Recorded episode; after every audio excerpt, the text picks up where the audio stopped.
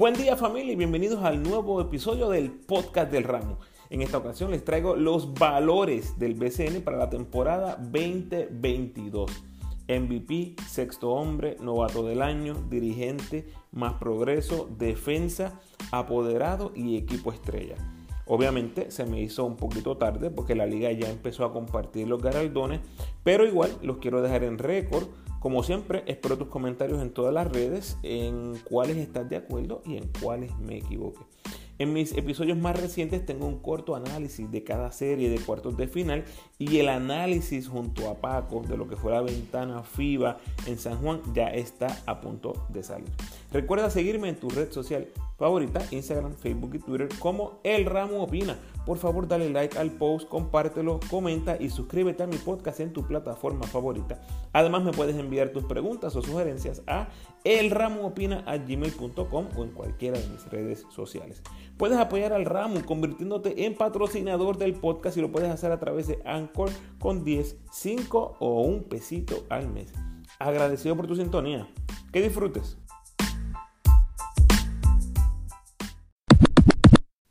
Empezamos de inmediato con el MVP. Bueno, en la pretemporada, o sea, antes de comenzar el season, mis candidatos más fuertes eran Walter Hodge, Ángel Rodríguez y Yerreel de Jesús.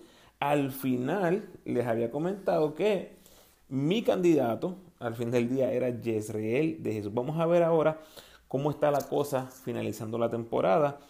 Y les dejo saber que solamente voy a evaluar los jugadores que han jugado 75% o más de la temporada. Por lo tanto, de 24 juegos para arriba, ahí van a estar mis candidatos.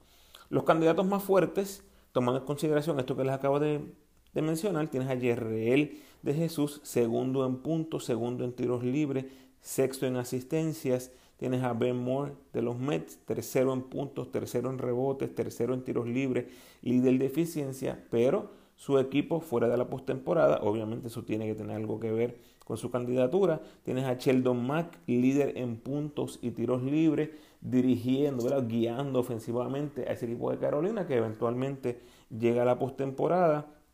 Tienes a El ONU, líder en rebotes y líder en tapones de la liga, acaba de ser escogido como defensa del año, Angelito sería un candidato y tuviera mi voto si hubiese llegado a los 24 juegos, pero solo jugó 23, así que por esa razón lo descarto. Pero repito, para él fuera mi voto de MVP, dado que los vaqueros terminaron en primer lugar y Angelito tuvo una temporada excelente.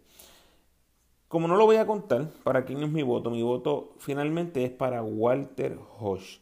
19 puntos por juego, segundo en la liga en promedio, séptimo en asistencias con 5.4, quinto en triples con 2.5, cuarto en tiros libres con 4.2, líder de liga con 91% de tiro libre, mejor récord para los capitanes en la división más fuerte de la liga.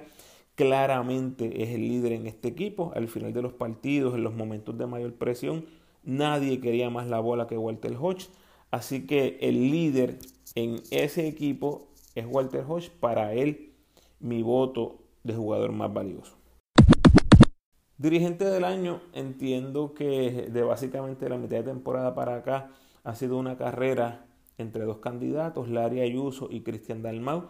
Los dos tienen resumen bastante fuertes y deben terminar uno y dos, a menos que Casiano, ¿verdad? De una sorpresa por ahí. Aquí todo está en qué valoras más. Tú y yo como votantes, ¿qué valoramos más? El retorno de Mayagüez después que Dalmau cogió al equipo en el sótano y sin victorias con 0 y 7.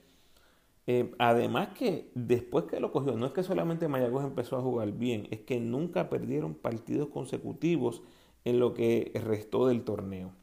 O le das el voto al área Ayuso, que tuvo bastante tiempo, ¿verdad? Sin Gary, no tuvo a Piñeiro en toda la temporada.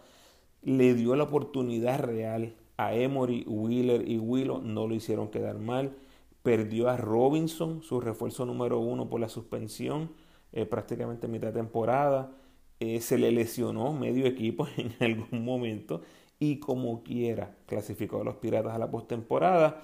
Yo creo que de nuevo, ambos resúmenes son extraordinarios. Uno de ellos dos va a quedar coach del año. Casiano se llevará un par de votos, eh, pero no creo que alcance a estos dos jóvenes dirigentes. En este caso, y por el hecho que los clasificó a la postemporada, le voy a dar mi voto al área Ayuso. Sexto hombre, desde pretemporada estuve mencionando Ismael Romero, un cuarto de temporada Ismael Romero, mitad de temporada Ismael Romero. Eh, realmente nunca hubo cambio en todo el año. Eh, Romero muy por encima del resto de jugadores. Ya este es un premio que se dio. Eh, oficialmente Ismael Romero es el sexto hombre del año. Incluso los otros candidatos que aparecen que recibieron votos, ¿verdad? hay algunos de esos que hay un poquito de duda porque estamos contando jugadores que fueron inicialistas por mucho tiempo. Aunque Romero también lo fue, fue mucho menos. Eso yo creo que es un área a mejorar en el sistema de voto del BCN cuando tenemos esos candidatos para sexto hombre, aclarar, especificar los números de cada jugador cuando vinieron de la banca. Eh, y no simplemente porque vinieron uno o dos juegos del banco eh, son candidatos. Nada, un, punto por ahí a observar, área para mejorar en el, en el BCN. De nuevo, aquí no hay mucho debate ni discusión en el sexto hombre. Este premio es para Ismael Romero otra vez. Para él hubiese sido mi voto de cualquier manera. Otro premio que ya se anunció, novato del año, Tremont Waters. Es bien curioso porque a mitad de temporada teníamos una carrera real, eh, aunque Waters era probablemente el favorito en ese momento. Pero esa segunda mitad de temporada, Waters se despegó de Cintrón y de Condit al punto que había que hablar de él entre los Hodge, los Angelitos, los Gary, los Barea y los Jerreel del torneo. El tipo es un killer, no hay duda que está en la élite del BCN y no sorprende realmente un jugador que ya ha visto acción en la NBA, que venga al BCN y domine. Mi único, mi único sueño es que espero que regrese el próximo año el BCN y que mire el BCN como una liga en la que se puede desarrollar. Equipo nacional son otros 20 pesos, eso me tiene que estar ahí sí o sí pero por el momento, ojalá se establezca, su deseo sea establecerse en el BCN. No hay duda para quién era el novato del año, Tremont Waters. Más progreso, eh, de nuevo una carrera bien, bien interesante que a través del año tuvo varios candidatos, pero al final la carrera realmente está entre dos jugadores, Jabari Josai y Philip Wheeler. Estos no se ha mencionado todavía quién es el ganador. Me parece que ellos dos son las figuras más sobresalientes para este premio, los candidatos más fuertes. Wheeler pasó de ser un buen jugador de rol, saliendo de la banca, mayormente, ¿verdad? Cuando estuvo en San Germán, a un candidato MVP con los Piratas, mostrando un progreso enorme en múltiples áreas. Eh, Josiah, en cambio, tuvo una temporada individual de ensueño, pero su equipo se la vio bien fea. Así que si los votantes le dan más peso al estatus del equipo, Wheeler es el ganador, sin duda alguna. Pero si prestan más atención a los números del progreso de Josiah en comparación a la temporada pasada, pues se van a dar cuenta que ese cambio de Josiah, ese progreso ha sido astronómico. Así que vamos a ver por cuáles se van los votantes. Yo me voy a ir con Philip Wheeler. Creo que eh, fue un poquito más sorpresivo. No sé por qué, por alguna razón, ¿verdad? Las, la, situación se dio perfecto para Josiah por muchas razones en Guayama.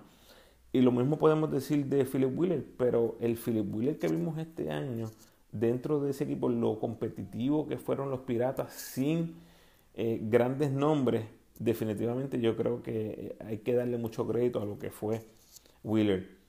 Que aquí hubo otras, hubo otras piezas ¿verdad? importantes, obviamente Wheeler tuvo su, su trabajo en la punta, tienes a Wilson, tienes a Emory, incluso Robinson mientras estuvo jugando, que por eso fue que no mencioné a Wheeler como candidato a, MVP, no, no, creo que sea uno de los candidatos más fuertes porque todos esos jugadores prácticamente aportaron más o menos, ¿verdad? Eh, fueron un factor bastante parecido en la temporada de los Piratas, por eso es que no tengo eh, a Wheeler entre los candidatos más fuertes. Está entre los candidatos, pero me parece que lo único que lo separa del resto de sus compañeros piratas que estuvieron ahí todo el año, como fueron Emory y Wilson, fueron eh, los puntos. Y tal vez por eso es que la gente se fija un poquito más en Wheeler. Bueno, anyway, el más progreso, mi voto va a ser para Philip Wheeler.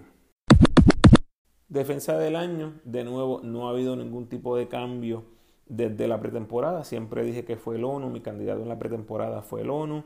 A cuarto de temporada, mitad de temporada, el ONU simplemente cambia los partidos por completo con su defensa en la pintura. Es un excelente reboteador, excelente defensor.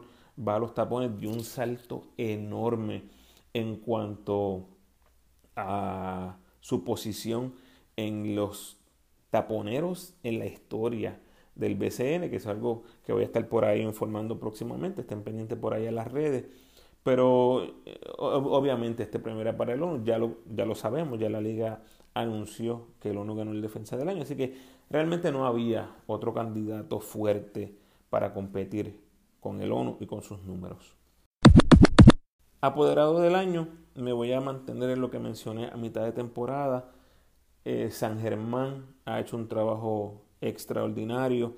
Lo que se ve por televisión de la cuna, ¿verdad? Es mágico. Hay que darle mucho crédito a esta gerencia por las movidas que hicieron durante la temporada muerta.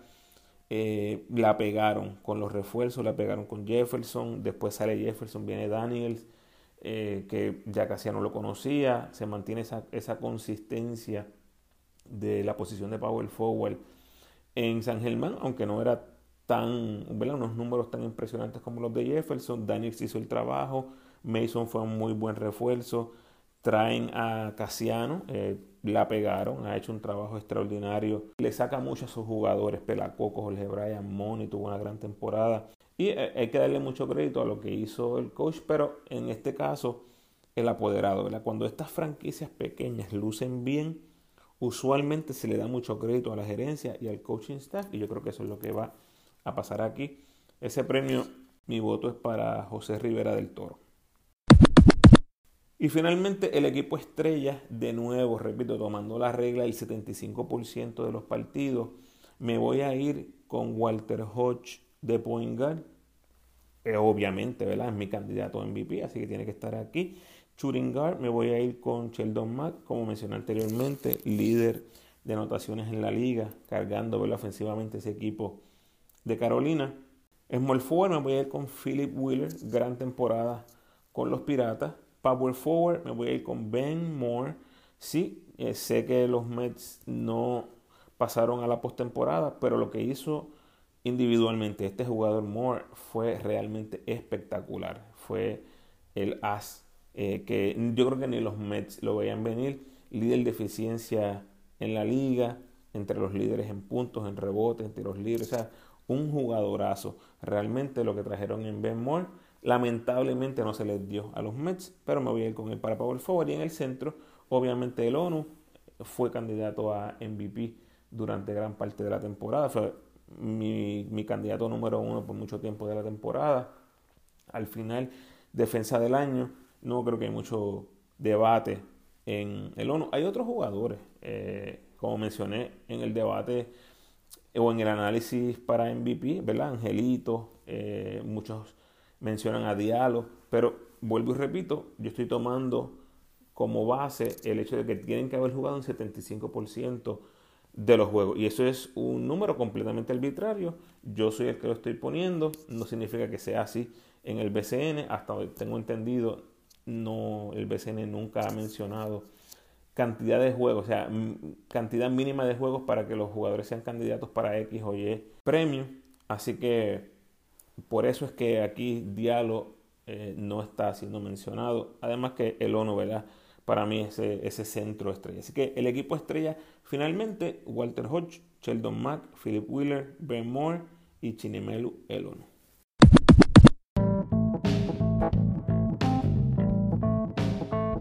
Gracias por sintonizar, Corillo. Por favor, comparte este episodio con todos los fanáticos del BCN que conozcas.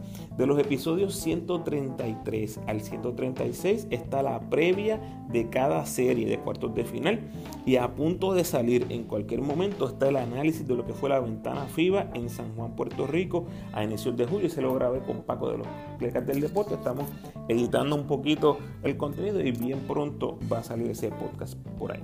Como siempre te invito a que te suscribas al podcast, déjame tu mejor review por favor y sígueme en tu red social favorita, Facebook, Instagram o Twitter, donde puedes disfrutar del contenido único y exclusivo que proveo.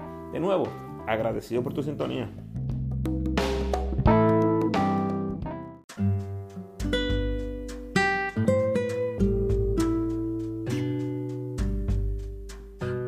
Pensamiento de hoy. Tanto los optimistas como los pesimistas contribuyen a la sociedad. El optimista inventa el avión, el pesimista inventa el paracaídas. Bendiciones.